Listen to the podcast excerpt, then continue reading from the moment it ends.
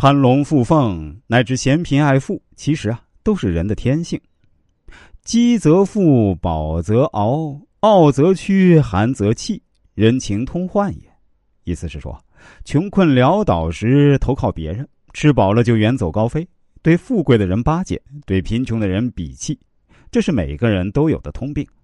一个残酷的现实就是，穷人是没有真正亲戚的，就如同弱国无外交一样。这个尽管非常残忍，但你却又不得不去接受这个事实。从某种程度上来说，你会发现这个社会上“亲戚”这个词儿就是专用于富人的。有一句话说的一针见血：“穷在闹市无人问，富在深山有远亲。”确实是这样，不仅仅是亲戚如此，朋友也是如此。当你春风得意之时，人人都想跟你交朋友，在众人眼中，你的缺点也很可爱。当你落难遇险时，昔日的亲朋好友呼呼啦啦跑掉大半，一下子跟你彻底划开界限，即使优点也变得一文不值。这时你才发现，在风光时巴结你的几乎全是唯利是图的小人，困难时留在你身边的才真正拿你当朋友。曾经有个朋友找我来做人生规划的时候啊，他当时还没取得什么成绩，可以说是个实打实的屌丝。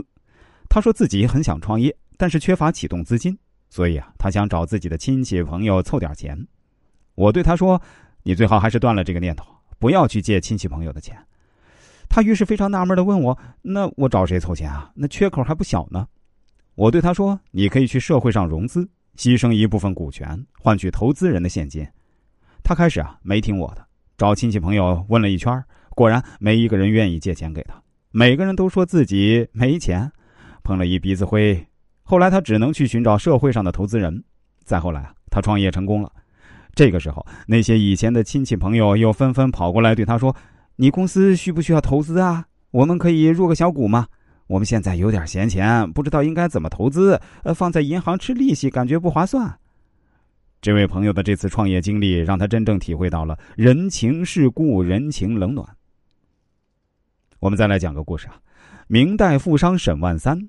原籍吴兴南浔镇，小时候啊特别穷，连一件完整的衣服都穿不起，身上全是补丁啊，走起路来不是后边露屁股，就是鞋子前面露脚趾，街上讨饭卖唱的都不搭理他，在他面前都感觉很有尊严，用嘲笑的口吻叫他光屁股。有一次啊，他实在饿极了，在镇上看见一个店老板的儿子坐在店门外吃甜糕。他笑呵呵的问：“哎，兄弟啊，能不能给我吃两口？我实在饿坏了，将来我一定会加倍还给你。”店老板的儿子斜了他一眼，说了一个字：“滚！” 然后啊，又放狗咬他，追得沈万三满街跑。人们在哄笑声中都散开了。后来，沈万三在外打拼，混出了名堂。他是中国明代的大富豪，富可敌国，连皇帝都知道他。他出资帮助朱元璋营建首都南京。又出资建了明城墙、正阳门、三山门、通济门和聚宝门等处。